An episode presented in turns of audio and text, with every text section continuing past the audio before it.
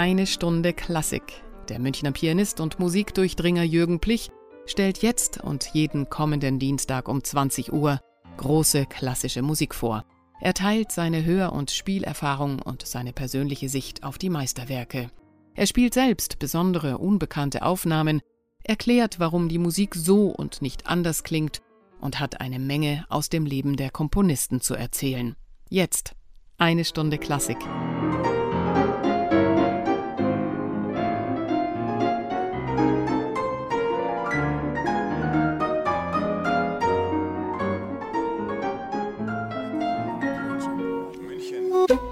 Radio München. Liebe Hörer, heute am 31. Oktober feiern evangelische Christen den Reformationstag. Und es gibt ein großartiges Musikwerk, das zu diesem Tag passt. Die Reformationssymphonie von Felix Mendelssohn Bartholdy. Ich habe mir allerdings lange überlegt, ob ich diesen Tag, einen Feiertag einer Institution, die in den letzten drei Jahren so kläglich versagt hat, überhaupt dadurch ehren will, dass ich dieses Stück in meiner Sendung spiele. Der Reformationstag ist ja in vorwiegend evangelischen Gebieten sogar ein gesetzlicher Feiertag was uns noch einmal besonders deutlich zum Bewusstsein bringt, dass die Kirche eine überaus weltliche Institution ist, auf die sich der Staat verlassen kann, wenn es hart auf hart kommt. Aber ich spiele das Stück trotzdem und auch trotzdem heute. Zwar wird durch die Festsetzung eines gesetzlichen Feiertages dieser 31. Oktober von Amtskirche und Staat vereinnahmt, aber das ändert doch nichts daran, dass Luthers Anschlag seines Thesenpapiers an die Wittenberger Schlosskirche am 31. Oktober 1517 tatsächlich ein geschichtlich bedeutsamer Moment war, und dass der Mut eines Menschen, ein bestehendes System herauszufordern, in Frage zu stellen und an den Rand des Zusammenbruchs zu führen, verdient erinnert zu werden. Egal, was man sonst von Luther im Einzelnen halten mag und egal auch, ob man überhaupt etwas mit Religion zu tun hat. Und damit sind wir auch schon mitten in der Musik. Mendelssohn schreibt nämlich einen Symphoniebeginn, wie er auch von Bruckner, Mahler oder Richard Strauss kaum eindrucksvoller konzipiert sein könnte, nämlich ein Ruf schallt durchs Land, unüberhörbar, immer lauter, bis endlich alles andere schweigt, bis er sich durchgesetzt hat, als Fanal des Aufbruchs in eine neue Zeit. Nichts ist so stark wie eine Idee, deren Zeit gekommen ist, formulierte unnachahmlich genial Victor Hugo. Das scheint mir auch die Botschaft dieses Symphoniebeginns zu sein. Wenn man sich in diesem Sinne an die Reformation erinnert, dann ist dieser Tag ein Feiertag für alle Menschen und nicht nur für die evangelische Kirche.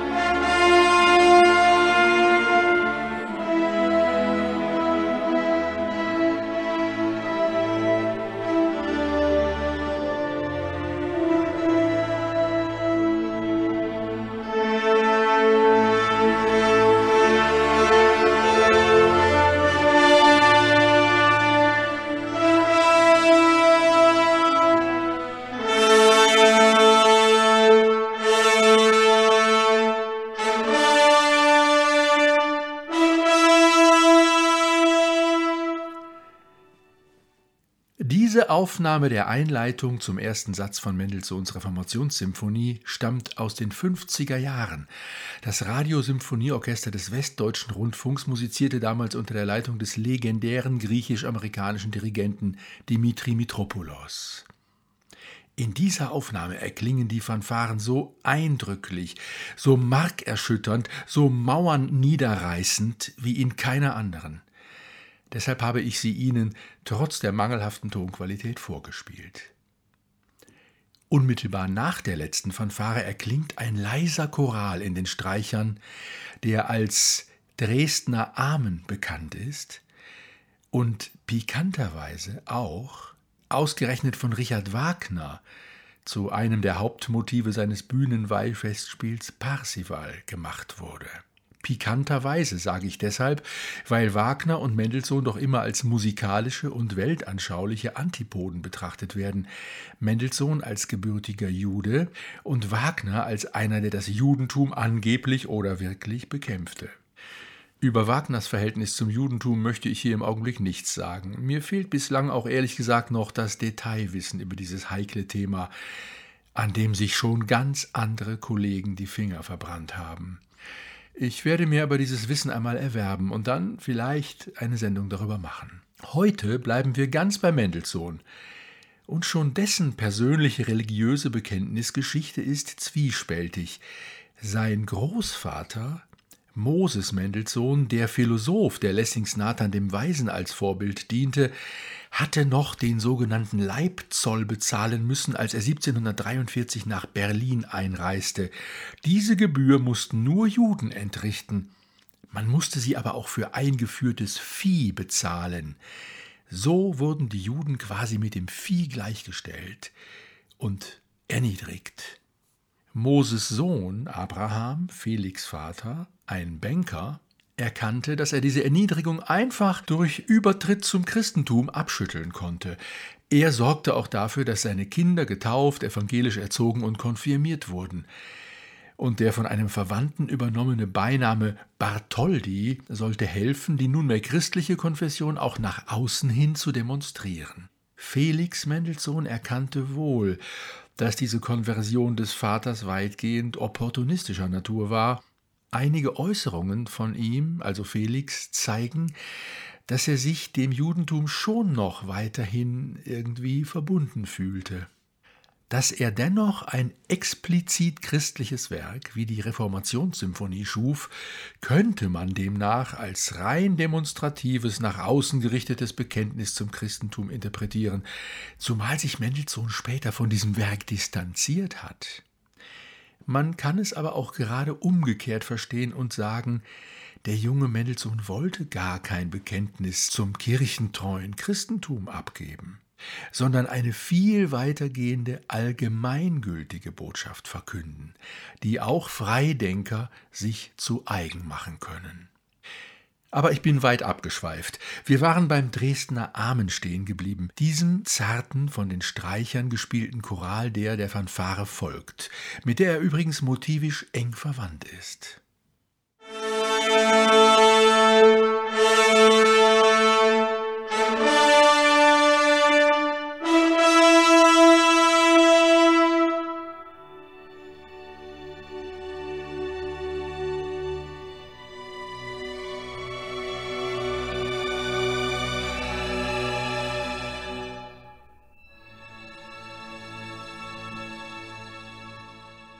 Haben Sie die musikalische Verwandtschaft von Fanfare und Choral bemerkt? Beides wird noch einmal wiederholt. Achten Sie einmal drauf. Musik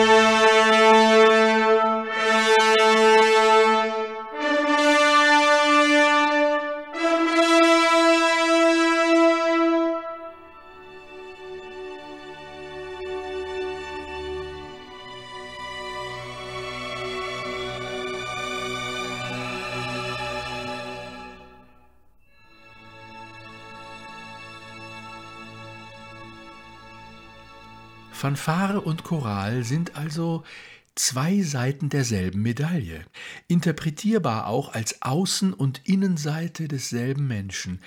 Dieser Choral zeigt also schlaglichtartig auf, dass ein in die Welt hinaus wirkender Mensch unbedingt auch eine andere Seite haben muss, wenn sein Werk segensreich sein soll, nämlich eine ganz fromme Innenseite.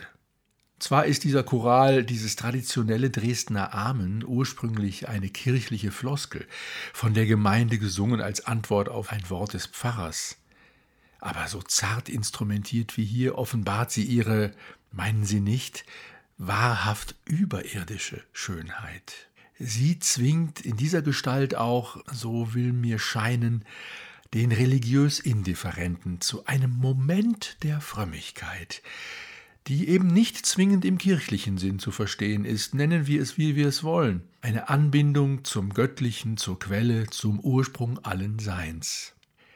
Wir werden den Choral im Verlaufe des ersten Satzes noch ein drittes Mal hören, und zwar am Schluss der Durchführung, ausgerechnet im Moment des äußersten äußeren Aufruhrs. Da bricht die Musik für einen Augenblick ab und lässt dem Choral Raum. Die Botschaft könnte lauten Äußerer Kampf braucht gerade da, wo er am wildesten wütet, Momente der Kontemplation, der Meditation, vielleicht des Gebetes. Äußere Aktivität allein endet in der Katastrophe. Braucht es angesichts der Vorgänge in der Welt für diese Behauptung noch Beweise? Die Kraft und die Inspiration, die es braucht, um den Kampf so zu führen, dass er Segen bringt, muss man sich aus jenseitigen Sphären holen.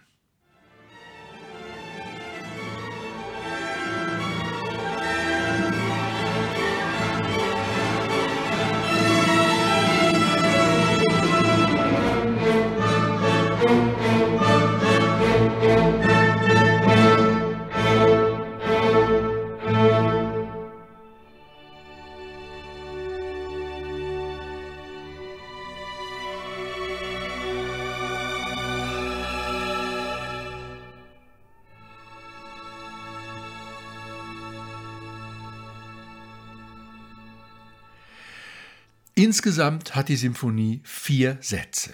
Erstes Allegro, also bewegter Kopfsatz mit Einleitung, die wir schon gehört haben.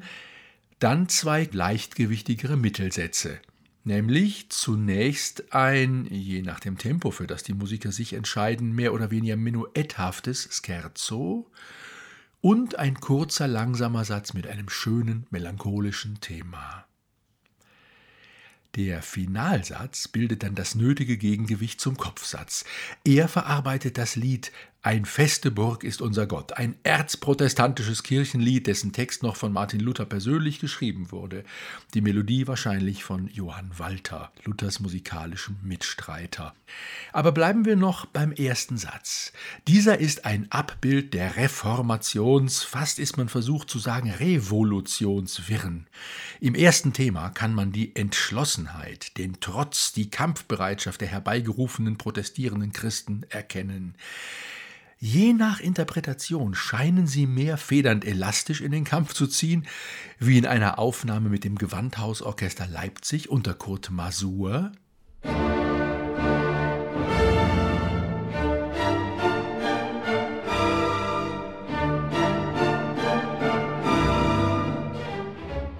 Oder sie scheinen eher etwas steif aufzumarschieren, wie in einer Aufnahme mit Franz Brüggen und seinem Orchester des 18. Jahrhunderts. Die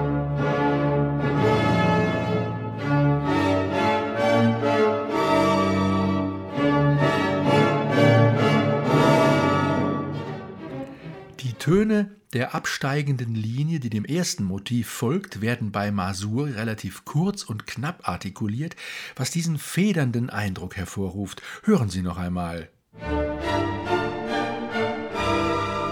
Brüggen lässt dieselben Töne breit spielen, daher rührt der mehr marschartige Charakter.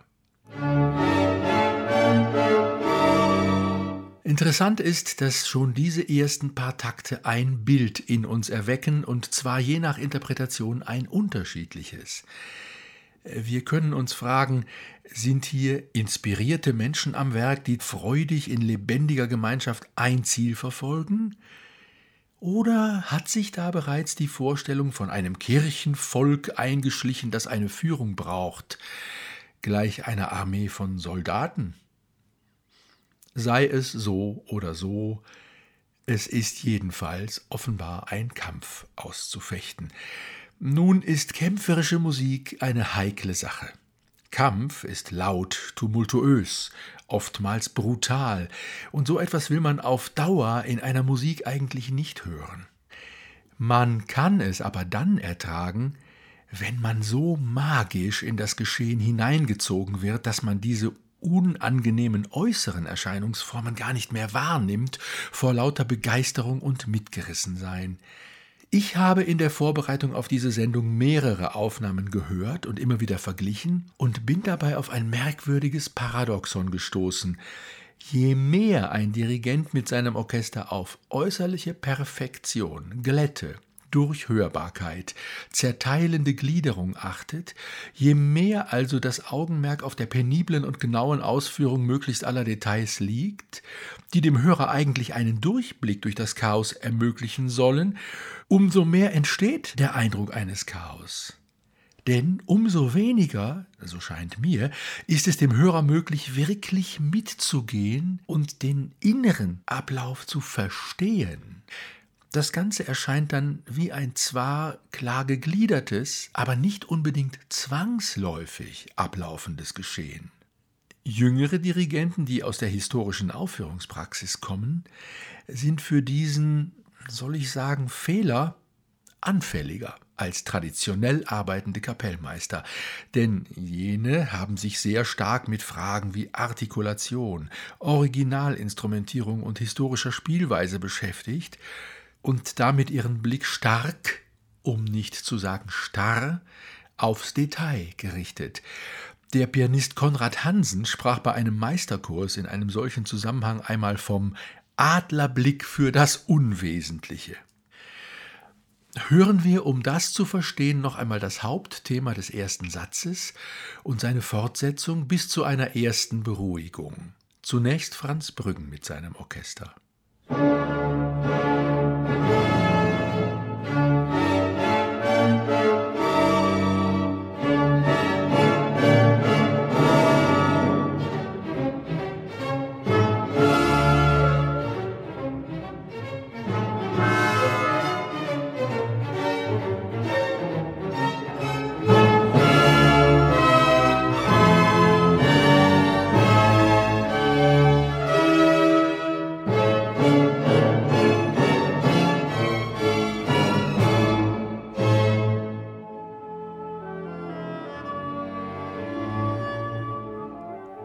Die beruhigende Passage, mit der der Ausschnitt endete, ist hier einfach wahrzunehmen als eine neue Stelle, die der vorherigen kontrastiert, weil eben eine Musik von Abwechslung lebt.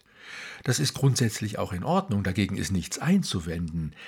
Eine höhere Kunst der Interpretation ist es allerdings, wenn der Hörer das Gefühl gewinnt, diese Stelle musste kommen, weil diese Entspannung psychologisch gesehen in diesem Moment unbedingt nötig war weil die bisherige Entwicklung auf diesen Moment hinführte, diesen Moment erzwang. Das schafft nach meiner Wahrnehmung Dimitri Mitropoulos mit dem WDR-Orchester, von dem wir vorhin schon die Einleitung gehört haben. Musik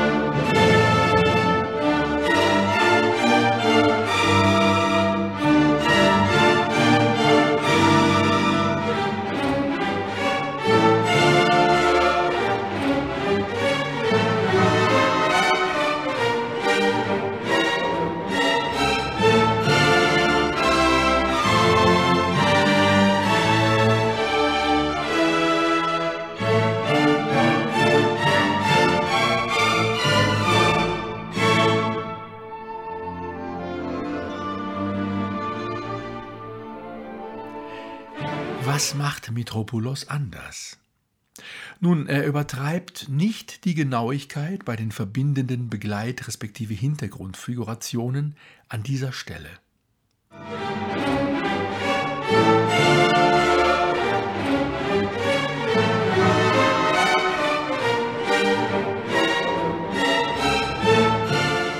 Brüggen lässt diese Hintergrundfigurationen sehr akkurat spielen, die aber damit die hineinfahrenden Orchesterschläge voneinander trennen, statt sie zu verbinden.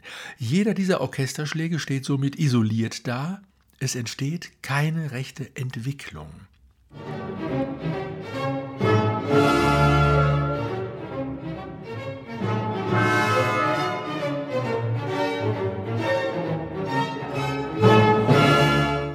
Bei Metropolos hingegen verbinden diese wellenartigen Figurationen die Orchesterschläge mehr, als dass sie sie trennen. Die Figurationen sind nicht Selbstzweck, sondern ordnen sich einer Gesamtentwicklung unter. Diese steigert sich nun so weit, dass die schließliche Beruhigung vom Hörer als notwendiges Durchatmen erlebt wird.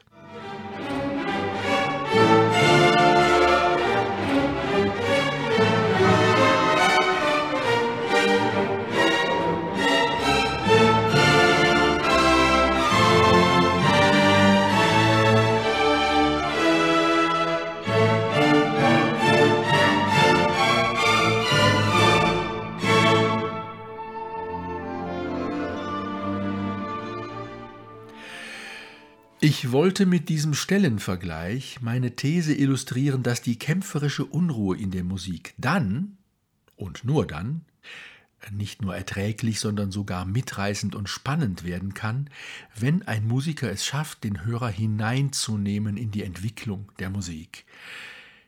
Mit intellektuellen Überlegungen wie ich muss nur so transparent wie möglich spielen, damit der Hörer jede Note deutlich hört und somit alles versteht, mit solchen Überlegungen kommt man in der musikalischen Interpretation nicht weit. Und das Wort verstehen muss, wenn es so gemeint ist, unbedingt in sehr dicke Anführungszeichen gesetzt werden.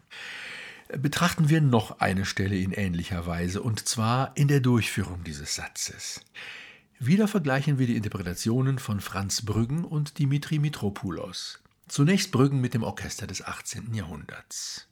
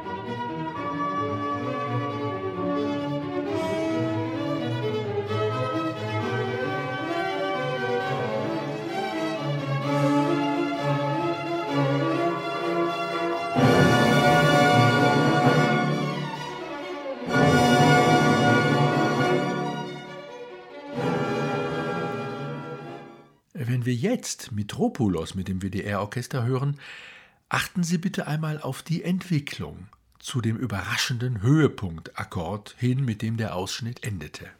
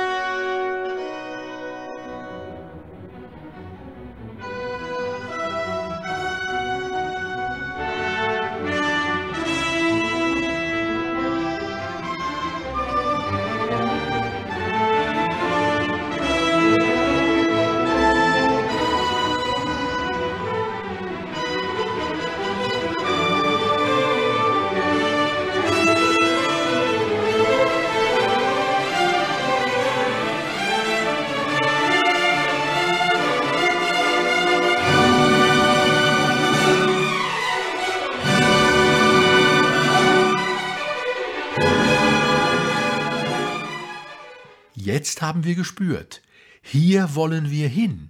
Zu diesem Hochplateau führte die Entwicklung der vorausgehenden Takte.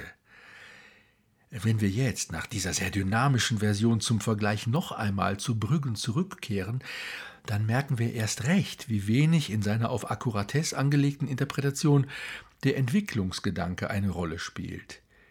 Die einzelnen Bläserrufe, die natürlich aus der Einleitung stammen, stellen sich bildlich gesprochen brav hintereinander in Reih und Glied auf. Keiner drängelt sich vor.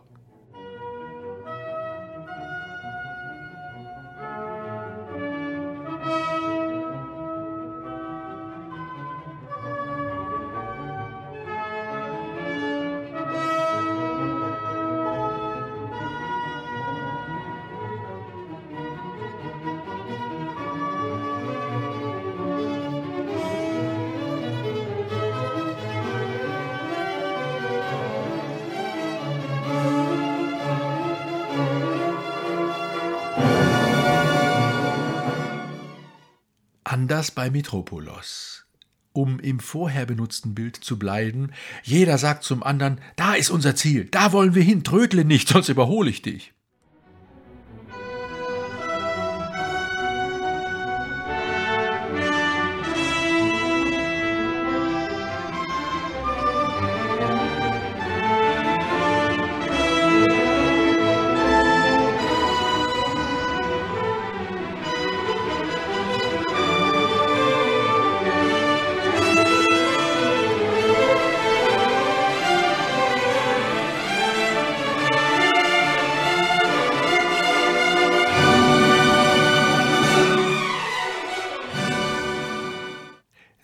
Sicherlich gemerkt, liebe Hörer, dass Mitropoulos und sein Orchester bei dieser Steigerung nach und nach ein bisschen schneller werden. Hat Mendelssohn das in die Noten geschrieben? Wohl nicht. Aber ein Musiker muss die psychologische Situation, die ein Komponist hinstellt, erfassen und nachschaffen können. Brüggen hatte wohl die, wiederum intellektuell betrachtet, scheinbar logische Idee, eine Überraschung darf nicht vorbereitet werden, sonst ist es keine Überraschung mehr. Der psychologisch kluge Interpret weiß, dass das Gegenteil stimmt.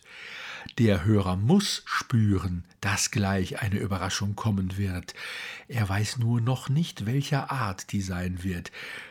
Wenn er hingegen gar nicht spürt, dass sich gerade etwas zusammenbraut, hört er auf zuzuhören und empfindet die Überraschung einfach nur als unlogisches Ereignis, das ihn überspitzt gesagt im Schlaf stört.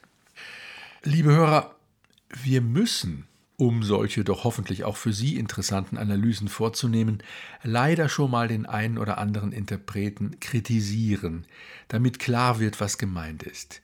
Aber diese Kritik ist, anders als zum Beispiel bei Marcel Reich-Ranitzky, hier kein Selbstzweck. Mir geht es nicht darum, auf den einen oder anderen Interpreten mit dem Finger zu zeigen. Es liegt mir fern, einen so feinen Musiker wie Franz Brüggen pauschal abzuqualifizieren. Er war ein wunderbarer Flötist, dem ich meine ersten Hörerfahrungen mit Händelschen Sonaten verdanke, Einspielungen, die ich heute noch herrlich finde. Und es war sicherlich wichtig, die Barockmusik von mancher romantischer Patina zu befreien. Aber vielleicht ist es für uns heute, in Zeiten von KI und drohendem Transhumanismus, noch wichtiger, die Botschaft der klassischen und romantischen Symphonik nicht und sei es nur um Haaresbreite zu verfehlen. Das ist die Botschaft von der organischen Entwicklung alles Lebendigen. Und gerade Mendelssohn braucht und verträgt das. Er ist größer, als wir denken. Seine immer noch weit verbreitete Unterschätzung und damit, wenn ich das mal so sagen darf, auch interpretatorische Unterbelichtung ist eine Nachwirkung der Nazizeit. Aufnahmen wie die von Metropolos zeigen aber, dass das eine Musik von ganz großem Format ist, die man nur richtig lesen können muss. Mitropoulos findet auch für den zweiten Satz, dieses halb Menuett, halb Scherzo-artige Stück, den richtigen Ton. Er lässt es langsamer spielen als fast alle seine Dirigentenkollegen.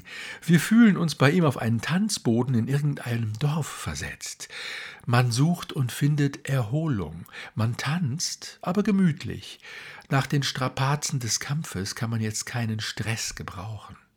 Dieser Satz bringt in aller Bescheidenheit einen wichtigen Aspekt der ideal universell gedachten Reformation zum Klingen, nämlich das ist ein Unternehmen nicht einer Elite, sondern des Volkes, dem Luther, wie es ja heißt, gern aufs Maul geschaut hat.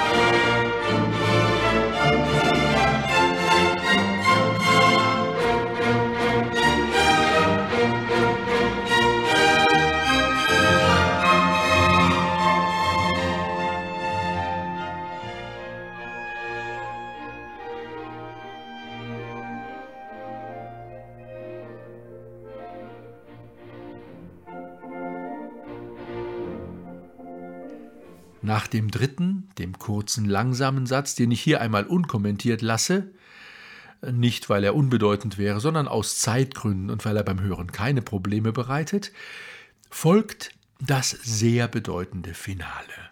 Wieder ist die Einleitung begeisternd. Die Soloflöte intoniert die erste Zeile des Liedes Ein feste Burg ist unser Gott, und nach und nach schließen sich ihr weitere Blasinstrumente, dann die Streicher und am Schluss das volle Orchester an. Wieder können wir an Victor Hugos Wort von der Idee, deren Zeit gekommen ist, denken. Zuerst gibt es den einsamen Rufer in der Wüste, doch die Begeisterung ist ansteckend. Schnell ist der zweite, der dritte dabei, und bald gibt es kein Halten mehr. Es findet sich eine einige Schar, die gemeinsam, kraftvoll, aus voller Kehle und Überzeugung singt. Schön ist, dass Mendelssohn der Flöte das Thema zuerst allein gibt. Er hätte ja auch eine Trompete wählen können. Nein, sanft und fast unscheinbar ist das erste Auftreten der Melodie. Es überzeugt allein die innere Kraft und Schönheit der Idee.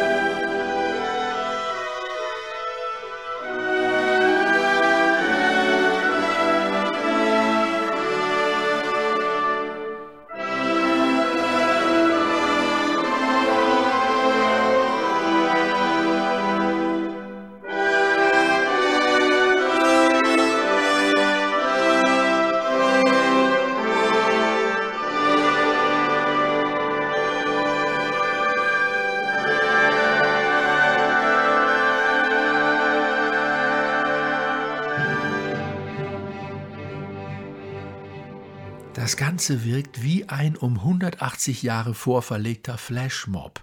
Der Unterschied ist, wenn die Menschen auseinanderlaufen, ist der Flashmob nicht zu Ende. Sie verkünden ihre Botschaft, streuen sie aus. Hören Sie, wie es nach dem Choral weitergeht. Da leuchtet die Melodie vor dunklem Hintergrund mal hier, mal dort schlaglichtartig auf, als würde sie an verschiedenen Orten in die Welt hineingerufen. Und erst dann beginnt der Finalsatz so richtig. Der aufsteigende Dreiklang mit der nachfolgenden schwungvollen und gleichzeitig hymnischen, man möchte mit Wagner sagen unendlichen Melodie ist ein Siegesgesang.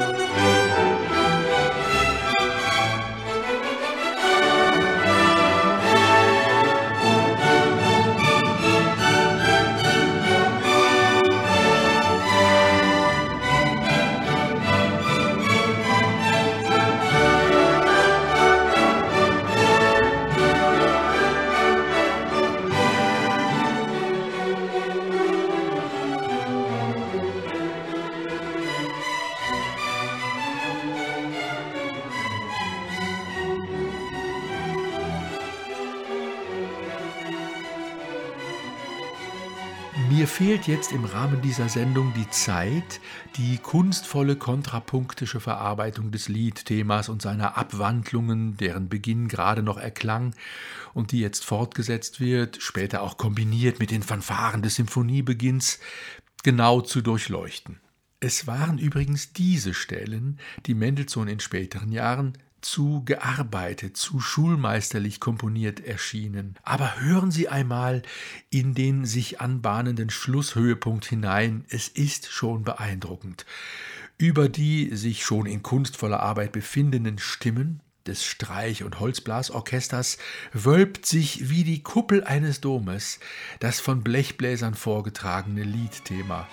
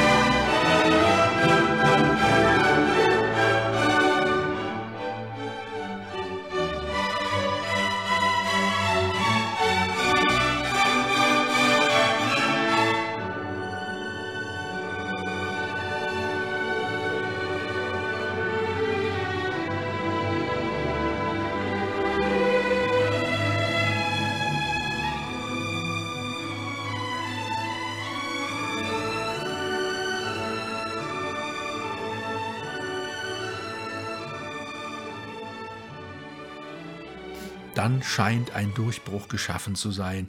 Die Musik singt sich nur noch aus, ehe der strahlend von Blechbläsern vorgetragene Choral den Schlusspunkt bildet. Liebe Hörer, ich glaube, wie gesagt, dass die Reformation ein Sinnbild sein kann für jede Art von Erhebung des freien Menschen über ein ungerechtes, starres, ihn einengendes System. Insofern ist dieses Werk ganz und gar zeitgemäß und sollte uns für den Aufbruch in eine neue Zeit begeistern können. Und jetzt, liebe Hörer, ist es endlich soweit. Wir hören nun das halbstündige Werk im Ganzen. Ich habe eine Aufnahme gewählt, von der wir noch keinen Ausschnitt gehört haben. Charles Münch mit dem Boston Symphony Orchestra. Auch Münch hat die organische Entwicklung und die jeweilige psychologische Situation in jedem Moment im Auge und überzeugt mich deshalb mit seiner Aufführung. Auch diese Aufnahme stammt aus den 1950er Jahren. Das möchte man aber kaum glauben, so gut klingt sie. Zuvor sage ich Ihnen noch einmal die Satzfolge mit den Tempobezeichnungen. Erster Satz Einleitung Andante, Hauptsatz Allegro con fuoco, also mit Feuer. Der zweite Satz, den ich Bauerntanz nenne, Allegro vivace. Dritter langsamer Satz, Andante. Und dann Finale. Einleitung mit dem Choral Ein feste Burg ist unser Gott, dann Allegro vivace.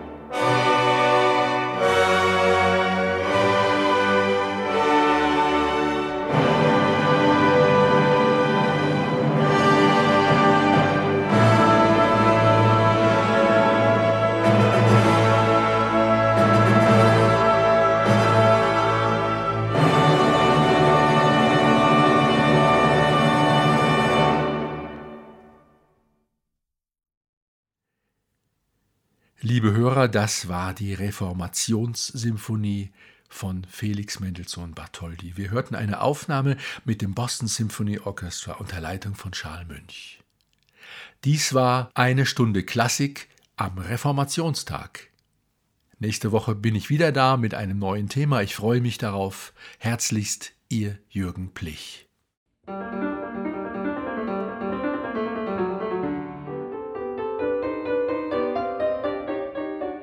Das war eine Stunde Klassik mit Jürgen Plich hier bei Radio München. Jeden Dienstag um 20 Uhr und sonntags um 10 Uhr in der Wiederholung. Nachzuhören übrigens auch auf unserer Webseite www.radiomünchen.net.